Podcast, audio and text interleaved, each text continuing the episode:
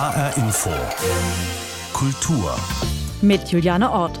Sprache kann verbinden und Sprache kann trennen. Oder Schlimmeres, beleidigen, beschimpfen, abwerten. Rassistische, rechte oder diskriminierende Äußerungen sind an sich schon ein Angriff. Im Internet entsteht durch Likes und Verlinken aber auch noch der Eindruck, hier spräche eine Mehrheit. Dabei werden die sprachlichen Tricks der Hater immer subtiler. Was können wir tun, damit Hate Speech enttarnt wird? Und ist es wirklich sinnvoll, solche Texte zu löschen? Darum geht es in HR Info Kultur. Das Klima ist rauer geworden, die Sprache aggressiver und das Internet und die sogenannten sozialen Medien tragen dazu bei, dass Hass und Aggressionen schnell verbreitet werden. Wie dramatisch es ist, hat eine ARD-Recherche untersucht. In ihrem Projekt Hashtag Hassmaschine haben die Journalistinnen und Journalisten rund 2,6 Millionen Posts und Kommentare in nicht öffentlichen Facebook-Gruppen gesichtet. Dabei ist auch deutlich geworden, warum einer der größten Plattformbetreiber, nämlich Facebook, dabei versagt, gegen Hass und Hetze im Netz vorzugehen. Denn die Sprache, die dort verwendet wird, wird immer raffinierter und passt sich den Richtlinien an. Dadurch wird es für die Plattformbetreiber wie Facebook immer schwieriger, Hass und Hetze aufzuspüren. Christian Basel mit Beispielen. Und wieder ein Goldstück und Bereicherer. Dreckiges Zeckenpack. Volksvertreter als Volksverräter. Jahrelang hat Michael gegen dieses Hetzen und Diffamieren in Facebook-Gruppen angekämpft. Er war in fast 200 Gruppen aktiv, doch seine Gegenrede kam nicht an. Er hat dort ein Klima des Hasses auf Andersdenkende kennengelernt, eine Sprache der Wut, die teils unter dem Radar der Facebook-Richtlinien immer weiter anwächst. Die haben jetzt nicht mehr geschrieben Ausländer raus, sondern die haben etwas geschrieben wie Migrationspakt stoppen oder sonst irgendwas. Der Hass ist intelligenter geworden, intelligent genug, um tatsächlich den Facebook-Richtlinien zu entsprechen. Michael ist nicht sein richtiger Name, seine Stimme ist nachgesprochen. Er hat Angst vor Anfeindungen, denn er hat ReporterInnen von BR, NDR und WDR er auf diese Gruppen hingewiesen. Am Ende der Recherche steht ein bisher einmaliger Datensatz. 2,6 Millionen Facebook-Beiträge aus den Jahren 2010 bis 2019 aus über 100 meist geschlossenen Gruppen. Sie zeigen, wie sich rechte NutzerInnen auf Facebook ständig neue Wörter des Hasses ausdenken, besonders seit dem sogenannten Flüchtlingsherbst 2015. Facebook geht nach eigenen Angaben gegen Beleidigungen und Verleumdungen vor. Doch nicht jedes Wort sieht nach Beleidigung aus. Ein Beispiel Goldstücke. Das Wort taucht ab Ende 2016 vermehrt in den Posts und Kommentaren auf. Auf den ersten Blick harmlos. Im rechten Kontext steht Goldstücke aber für eine Abwertung von Geflüchteten. Es bezieht sich auf eine Aussage von SPD-Politiker Martin Schulz, der sagte, was uns Flüchtlinge bringen, ist wertvoller als Gold. Goldstücke ist eines der beliebtesten Wörter der rechten Wutsprache im Datensatz. AfD-Politiker verwendeten es auch im Bundestag. Facebook geht erst seit 2018 gegen Goldstücke-Posts vor. Inzwischen hat ein Gericht das Wort als Hassrede bewertet. Goldstücke ist aber nur ein Beispiel. In den Facebook-Gruppen tauchen fast zeitgleich weitere Schmähwörter für Geflüchtete auf. Nafri. Ficky, Ficky, Fachkräfte. Merkels Gäste. Der Datensatz zeigt, der Hass sucht sich ständig neue Wörter und zwischen 2012 und 2018 vervierfacht sich der Anteil der rechten Wutsprache in den untersuchten Facebook-Gruppen. Auch Joachim Scharloth, Sprachwissenschaftler in Tokio, hat beobachtet, wie variantenreich der rechte Wortschatz geworden ist. Im Prinzip kann man jedes Wort dazu benutzen, ähm, äh, jemanden zu beleidigen oder auch eine ganze Gruppe äh, herabzusetzen. Und deswegen äh, ist es natürlich auch schwer für ähm, algorithmische Verfahren, äh, diese Wörter aufzuspüren, äh, den Kontext so zu rekonstruieren, dass klar ist, dass hier eine Beleidigung, eine Herabwürdigung etc. vorliegt. Facebook arbeitet mit algorithmischen Verfahren, sagt Klaus Gorni, Sprecher von Facebook Deutschland. Sprache ist auch für künstliche Intelligenz nicht immer einfach, weil es sehr viele Nuancen gibt. Es kommt unglaublich auf den Kontext an. Das heißt, unsere Technologie muss ständig dazulernen. Aber was ist, wenn sich niemand an der Hetze stößt? Auch Sprachwissenschaftler Charlotte hat festgestellt, dass es radikaler wird. Es wird mehr aggressiv gespottet, es wird mehr verhöhnt. Der Zynismus ist stärker geworden. Man kann auch sagen, das ist ein Indikator für die Radikalisierung, die da auch zweifellos stattgefunden hat bei vielen Leuten. Auch Aufrufe wie Wehrt euch nahmen im Datensatz zu. Die Wut in den analysierten Facebook-Gruppen ist über die Jahre immer mehr geworden. Facebook engagiert sich inzwischen stärker gegen Hasssprache. Lange hat der Konzern aber in Deutschland auch gegen eine schärfere Gesetzgebung lobbyiert. Hate Speech im Netz wird also raffinierter. Sie tarnt sich quasi. Bei den rassistischen, beleidigenden und hetzerischen Inhalten bleibt es aber. Damit hat sich auch Daniel Geschke befasst. Er ist wissenschaftlicher Referent am Institut für Demokratie und Zivilgesellschaft in Jena, eine Forschungseinrichtung getragen von der Amadeo Antonio Stiftung zur Förderung der demokratischen Kultur. Daniel Geschke war beteiligt an einer Studie mit dem Titel Hass im Netz, der schleichende Angriff auf unsere Demokratie. Ich habe ihn gefragt, ob er es auch so beobachtet, dass Hate Speech im Netz einfach in einem anderen Gewand daherkommt und umschreibende Formulierungen nutzt, um sich den Richtlinien der Plattformen zu entziehen. Ja, ich stimme Ihnen zu. Die Leute, die das verbreiten, die Hater, die nutzen dann verschiedene Strategien, um ihre diskriminierenden verbalen Inhalte irgendwie trotzdem kommunizieren zu können. Das heißt, es wird dann viel mit Codes gearbeitet. Sie haben da die Beispiele eben schon gebracht. Was weiß ich, ein anderer Be Begriff wäre noch Kulturbereicherer oder ich spreche davon, jemand sei inländerfreundlich statt ausländerfeindlich. Ich umgehe also diese direkten Worte und verberge das. Eine andere Strategie ist auch, sich irgendwie hinter Humor oder Ironie zu verstecken und dann zu sagen, na ja, das war doch jetzt nur ein Witz, das war doch nicht so gemeint, jetzt sei doch mal nicht so empfindlich, wenn da Kritik kommt. Und letztendlich wird Zensur immer zu versuchen führen, diese zu umgehen und hier sehen wir das halt auch. Aber ist das denn überhaupt nötig äh, für die Leute, die das machen, so eine Art Versteckspiel? Denn gerade Facebook steht ja in der Dauerkritik, solche Anfeindungen nicht genug bekämpfen zu wollen. Haben Sie den Eindruck, dass das besser geworden ist? Also, dass zumindest der Versuch unternommen wird, das jetzt schneller zu sanktionieren, also dass solche Inhalte dann auch gelöscht werden?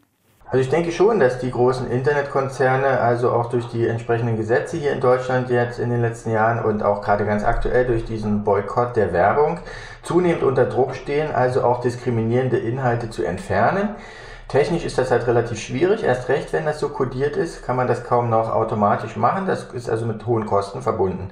Aber mir persönlich gefällt das auch gar nicht so gut, wenn also private Konzerne Zensur praktizieren oder praktizieren müssen, weil aus meiner Sicht ja auch die Meinungsfreiheit ein sehr hohes Gut ist. Und deshalb denke ich eigentlich, dass das eher eine staatliche Aufgabe wäre, hier darauf zu achten, was da im Internet los ist.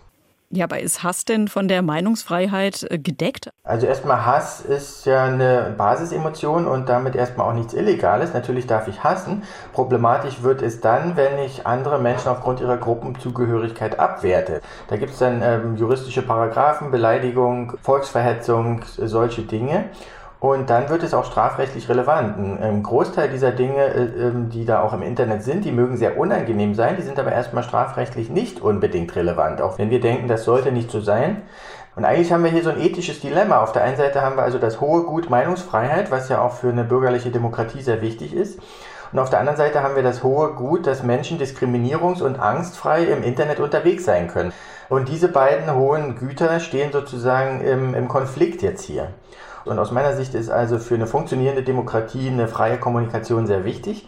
Und da gefällt es mir nicht, wenn private Konzerne das äh, kontrollieren. Und es gibt ähm, viele verschiedene Gesetze, mit denen man auch gegen sowas vorgehen kann. Und der Staat muss halt da Ressourcen reinstecken, um Leute zu haben, die sich da auch drum kümmern können.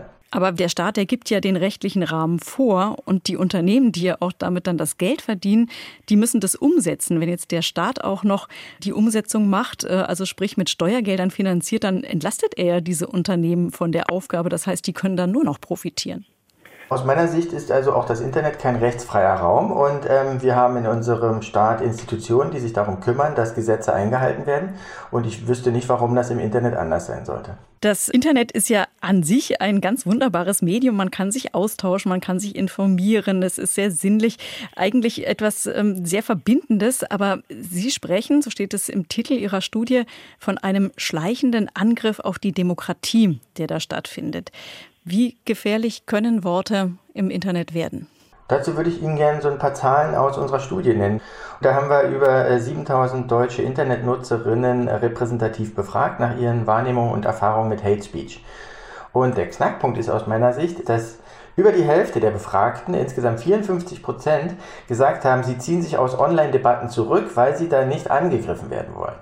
Das hat den Effekt, dass wir also ganz viele Leute im Internet gar nicht mehr sehen mit ihren Meinungen, weil die keinen Bock haben, sich da angreifen zu lassen. Und damit haben wir jetzt also so ein Paradox, dass also die Meinungsfreiheit Einzelner, ihren vorurteilsgeleiteten Hass im Netz zu verbreiten, gleichzeitig dazu führt, dass insgesamt ähm, die Meinungsfreiheit massiv eingeschränkt wird, weil über die Hälfte der Leute sich gar nicht mehr im Netz äußert. Und darin sehen Sie einen Angriff auf die Demokratie an sich? Darin sehe ich einen Angriff auf die Demokratie an sich. Ich stimme Ihnen zu, weil ähm, aus meiner Sicht es ja für eine Demokratie sehr wichtig ist, dass wir ähm, die Stimmen der Menschen hören, die hier leben.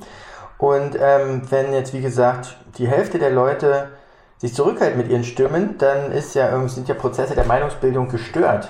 Dann entsteht ein fälschlicher Eindruck, dass die Mehrheit eine ganz andere Meinung hat, als das wirklich ist. Und ähm, Menschen neigen auch dazu, sich der Mehrheit anzupassen. Das heißt, ähm, dann wird das irgendwie so ein neues Normal, dieser Hass. Und all das sind Dinge, die also die Debattenkultur und letztendlich auch die Demokratie irgendwie angreifen. Sie zitieren in Ihrer Studie auch den Holocaust-Überlebenden Viktor Klemperer, der Worte als winzige Arsendosen beschreibt, bei denen also erst nach einiger Zeit die giftige Wirkung so richtig zu spüren ist.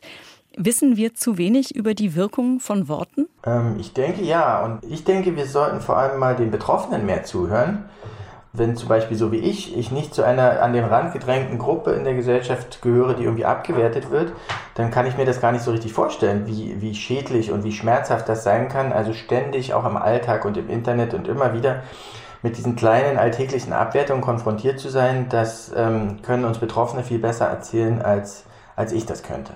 Wir haben ja vorhin auch in dem Bericht gehört, dass es ähm, kaum möglich ist für Andersdenkende, sich gegen Hass und Hetze im Netz zu wehren. Äh, oft werden sie dann nämlich selber angegriffen. Was kann man denn tun, um sich zu wehren? Also vermutlich ist es erstmal relativ schwierig, die Leute zu überzeugen oder umzustimmen, die da den Hass verbreiten. Dieses Ziel sollte man sich also nicht unbedingt setzen. Aber was man machen kann, ist, man kann versuchen zu verhindern, dass der fälschliche Eindruck entsteht, dass dieser Hass irgendwie für die Mehrheit steht. Das können dann also schon ganz simple Dinge sein. Also zum Beispiel, indem ich äh, reinschreibe, ich stimme nicht zu. Oder indem ich sage, dieser Kommentar ist rassistisch. Oder dieser Kommentar ist frauenfeindlich. Ähm, ich kann Kommentare liken, die äh, irgendwie sich wehren gegen den Hass. Ich kann irgendwie solidarisch mit den Betroffenen sein und sie unterstützen. Und ähm, im Zweifelsfalle bei, bei extremen Sachen kann man natürlich auch äh, Inhalte bei den Plattformen melden oder auch Anzeigen erstatten. Was ist denn bei Ihnen größer, wenn es darum geht, wie man Hass und Hetze einschränken kann? Die Sorge oder die Zuversicht?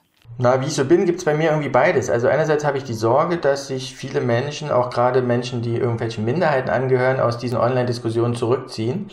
Und andererseits bin ich aber auch irgendwie zuversichtlich, weil ich denke, im Internet ist wirklich viel Potenzial für demokratische Kommunikation und unsere Gesellschaft wird insgesamt auch aus meiner Sicht toleranter und progressiver, sodass ich da also irgendwie auch einen gewissen Optimismus habe. Sagt Daniel Geschke vom Institut für Demokratie und Zivilgesellschaft in Jena. Er hat an einer Studie mitgearbeitet über Hass im Netz und er ist durchaus zuversichtlich, dass sich da etwas tut. Zuversichtlich stimmt auch, dass inzwischen Druck durch Unternehmen entsteht, die ihre Logos nicht mehr neben Hasskommentaren sehen wollen und daher keine Werbung mehr bei Facebook schalten. Das Thema Rassismus hat uns in den vergangenen Wochen stark beschäftigt und er beschäftigt auch die Ermittler im Krimi Altlasten von Sarah Paretsky. Es geht darin aber nicht um die aktuelle Lage in den USA, denn das Original ist bereits 2017 erschienen. Aber das Buch ist trotzdem eine Analyse der heutigen USA. Karin Trappe hat es gelesen. HR Info. Der Büchercheck. Detektivin Vic Warschowski sucht im Auftrag ihrer Nichte nach dem Filmemacher August Veriden, der mit der alternden schwarzen Schauspielerin Emerald Faring einen Dokumentarfilm drehen will und verschwunden ist.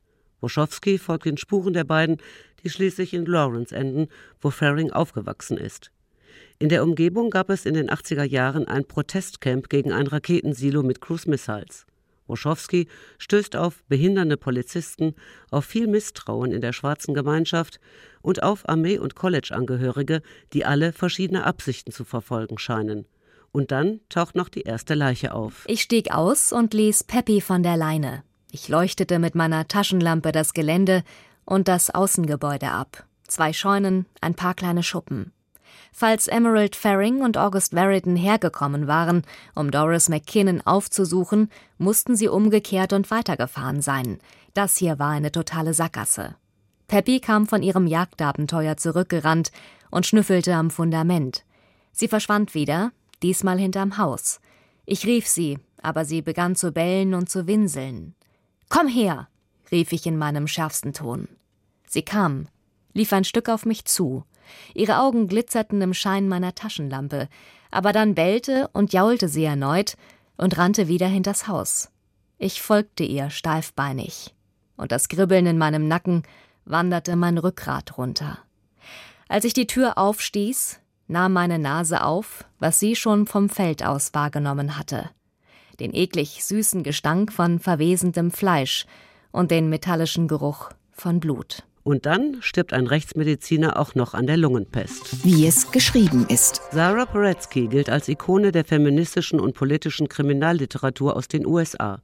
Politische Anliegen verpackt sie virtuos in eine spannende Handlung, die in diesem 530 Seiten langen Buch von Kleinstadtleben, Rassismus, korrupten Polizisten, Rechtsradikalen und auch von den Verstrickungen von Wissenschaft und Militär erzählen sehr komplex und literarisch ein Statement. Wie es gefällt. Altlasten von Sarah Paretsky hat mir viel gezeigt vom Leben in den USA, von den Spannungen zwischen Schwarzen und Weißen, von dubiosen Grundstückspekulationen, von einer Gesellschaft, die vieles Alte gerne ruhen lassen würde, würden die Folgen nicht bis heute reichen.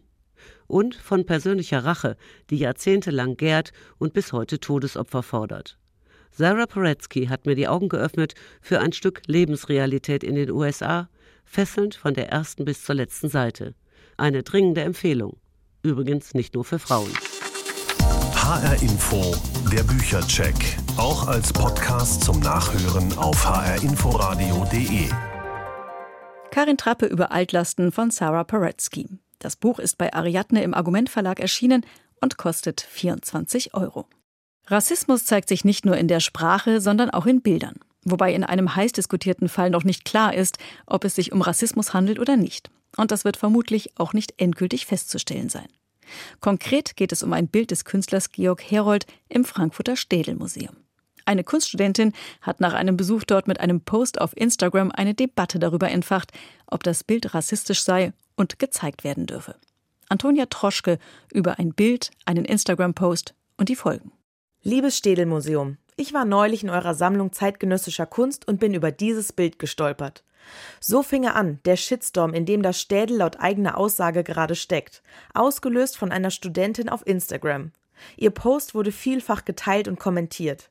Die Kritik richtet sich gegen ein Bild des deutschen Künstlers Georg Herold aus dem Jahr 1981. Es wird von einigen Betrachterinnen als rassistisch gelesen. Zu sehen ist ein schwarzer Mensch, der von einem wütenden weißen Mob mit einem Ziegelstein beworfen wird. Eine Ampel daneben steht eindeutig auf grün, so als gäbe es für das Bewerfen schwarzer Menschen grünes Licht. Der Titel des Bildes? Ja, hier fängt die Schwierigkeit dieser Debatte an. Nennen oder nicht nennen. Er trägt nämlich das rassistische N-Wort in sich, ein Wort, das schwarze Menschen stark herabwürdigt und verletzt. Doch ist es ein Eingriff in die Kunstfreiheit, den Titel einfach zu verändern oder nicht auszusprechen? Menschenwürde vor Künstlerego fordert die Frankfurter Künstlerin Agnella. Sie hat sich aktiv an der Debatte auf Instagram beteiligt und plädiert dafür, das Bild abzuhängen. Aus dem ganz einfachen Grund, weil Menschen darum schreien und bitten, weil sie nicht möchten, dass weißen Menschen die Möglichkeit gegeben wird, ins Museum zu gehen und den Stereotyp ihres Leides zu betrachten. Das ist einfach nicht in Ordnung und ich finde, darüber überhaupt zu diskutieren, es, es ist beschämend. Das ist ein Trigger, den die dort ausstellen und das ist einfach ja, darüber müssen sie sich Gedanken machen. Gedanken um das Bild und dessen mögliche Wirkung habe man sich im Städel durchaus vorab gemacht, so Martin Engler, Leiter der Sammlung Gegenwartskunst. Die Vehemenz der Diskussion sei dennoch überraschend gewesen. Das Bild abzuhängen, wie vielfach gefordert, kommt für ihn nicht in Frage, zum Schutze der Kunst und des Diskurses. Ich würde mir wünschen für uns alle, für unsere Gesellschaft, dass das nicht passiert, dass eben auch äh, konträre, diverse, äh, provokante Themen weiterhin in der Kultur, im Museum, im Ausstellungsbetrieb verhandelt werden, ohne eben gleich mit der Keule äh, das Bild zerstören zu wollen oder äh, alles das abhängen zu wollen, was vielleicht nicht exakt in äh, unsere Gesellschaft reinpasst. Der entscheidende Unterschied zwischen Martin Engler und KritikerInnen wie Agnella ist wohl, dass Engler das Bild als nicht rassistisch einstuft. Im Gegenteil, wir zeigen es, weil wir denken, dass es ein Bild ist, was zum Nachdenken über Rassismus und eigentlich eher eine, wenn man das festlegen möchte, eine antirassistische Haltung einnimmt. Für das Städel steht fest, kein Rassismus. Der Künstler Georg Herold habe mit dem Bild und Titel eine geschmacklose, brachiale Provokation geschaffen, eine Zumutung, eine Herausforderung, so im Infotext zu lesen. Aber nur eine Übertretung des guten Geschmacks? Erik Otieno ist Mitglied bei der Initiative Schwarzer Menschen Frankfurt und schreibt als freier Autor für Kunstmagazine. Er hält die einseitige Auslegung des Museums für problematisch. Das Museum sagt, wir haben es gedeutet, wir sind die Experten, wir sind die KunsthistorikerInnen und wissen, was das Bild soll. Und ähm, die anderen Menschen, die dann sagen, dass das Bild rassistisch ist, werden dann quasi für Unwissende abgestempelt. Und das ist natürlich nicht zeitgemäß, solche Diskussionen einfach so abzuweisen. In Bezug auf das Bild wolle man sich im Städel nun zusammensetzen, mit Communities sprechen, eventuell den Infotext überarbeiten. Konkrete Pläne gibt es bislang noch nicht. Antonia Troschke über ein Bild und eine Debatte, die noch lange nicht beendet ist. Diese Ausstellungsstücke dürften für weniger Anstoß sorgen. Es geht um Design und visuelle Kommunikation, geschaffen von der Grafikdesignerin Annette Lenz, die in Paris lebt und gerade im Museum Angewandte Kunst in Frankfurt ausstellt. Kommerzielle Werbung ist nicht so ihr Ding. Ihr geht es um das experimentelle Spiel mit Typografie, Farbe, Foto und Film. So gestaltet sie Plakate, Bücher, Ausstellungen und schafft Videoinstallationen im öffentlichen Raum. Ihr Ziel ist es, eine Beziehung herzustellen zwischen Objekt und Betrachter. Das MAK widmet Annette Lenz eine große Retrospektive mit dem Titel Apropos. Unser Reporter Jan Tussing wurde von der Künstlerin durch die Ausstellung geführt. Grafik ist Beziehungsarbeit. Das ist das Credo von Annette Lenz. Die Grafikdesignerin steht am Eingang zu ihrer Ausstellung im Museum Angewandte Kunst in Frankfurt. An der Wand prangt in riesigen und quietschbunten Lettern Ich bin ein Teil des großen Ganzen und das ganze Große ist in mir. Also ich fühle mich immer im Dialog mit einer Gesamtheit, einer Gesamtheit einer Gesellschaft. Und das ist einfach eine Thematik, die sich durch meine ganze Arbeit durchzieht. Alles steht in Beziehung zueinander. Annette Lenz arbeitet seit drei Jahrzehnten als Grafikdesignerin in Frankreich nach diesem Prinzip. Nach ihrem Studium in München ging sie nach Paris und machte Karriere. Mit ihren Ideen und ihrem Credo begeistert sie ihre Kunden. Zum Beispiel das renommierte Tanzzentrum Le Phare in Le Havre. Der Leuchtturm, das Tanzzentrum in den Docks der Hafenstadt hat die Grafikdesignerin besonders inspiriert. Der Leuchtturm. Und ich fand es einfach wirklich ein Geschenk als Grafikerin, den Namen Leuchtturm als äh, Titel zu haben, weil es ganz klar war, dass ich mit der Idee des Lichts und der Bewegung arbeite und die zieht sich dann auch durch die ganze Arbeit durch. Zu sehen im MAK Frankfurt. An der Wand sehen wir eine großflächige Lichtprojektion. Tänzer bewegen sich dort wie hinter einer Gardine. Es sind die Tänzer von Le Havre. Und diese Lichtinstallation ist eine Projektion in den urbanen Raum dessen, was innerhalb dieses Gebäudes stattfindet. Also der Leuchtturm scheint nach außen das Licht seiner Choreografien und es wechselt in der Installation zwischen figurativen und abstrakten Lichtbewegungen. Besucher des Tanzzentrums treffen die Tänzer also als Projektion im urbanen Raum. Le Phare nimmt Kontakt auf. Der Leuchtturm sucht die Begegnung mit einer Lichtprojektion. Für mich ist Grafikdesign etwas, was inklusiv sein sollte, was den anderen mit einbezieht und nicht was ihn ausgrenzt. Auf Basis des Lichts und der Bewegung hat Annette Lenz auch die Plakate gestaltet. Hochwertig, überdimensional und im Siebdruckverfahren. Und ich denke einfach diese Energie und den den Respekt, aber auch die, den Enthusiasmus, den man in die Arbeit äh, steckt, der spricht dann für die Identität der Institution und der kommt dann auch beim Betrachter so an. Für Annette Lenz spielt der Kontext dabei eine große Rolle und wer durch die vier großen Räume des Museum Angewandte Kunst geht, merkt das auch. Alle Räume leben und sprechen. Die Grafikdesignerin hat ihre Arbeit nämlich begehbar gemacht. Jede Wand, jede Säule, jede Nische passt sich farblich dem Raum an, oft in einer Kombination aus grellen Neonfarben. Schon am Eingang wird der Besucher von einem quietschrosa und neonorange geflasht. Diese sehr grellen Neonfarben, die gleich am Anfang der Ausstellung einen äh, empfangen, ziehen sich auch durch die ganze Ausstellung. Und zwar geht es darum, dass Farbe an sich ja eigentlich schon eine große Emotion auslöst und die Farbe in meiner Arbeit auch oft so als emotionales Mittel eingesetzt wird. Mit Emotion entsteht Dialog zwischen den Besuchern und ihrer Arbeit. Annette Lenz macht Beziehungsarbeit mit Bildern und Farbe. Es ist eine Beziehung zwischen der Inhalt und den Form. Es ist auch eine Beziehung zwischen dem Medium und dem öffentlichen Raum, in dem man es darstellt und vor allen Dingen auch zwischen dem Gestalter und dem, der es sieht. Wer durch die wunderbar gestalteten Räume des MAK wandelt, spürt, wie die Luft knistert. Die Arbeit von Annette Lenz schafft Begegnung, sucht den Kontakt und lässt einen Dialog entstehen, der anregt und nachdenklich macht und gleichzeitig gute Laune verbreitet. Eine Ausstellung voller Witz und Poesie. Jan Tussing über die Ausstellung Apropos im MAK. Sie zeigt Arbeiten der Grafikdesignerin Annette Lenz, der zum ersten Mal in Deutschland eine große Retrospektive gewidmet ist. Das war HR Infokultur. Den Podcast gibt es in der ARD Audiothek und unter hrinforadio.de. Mein Name ist Juliane Ort.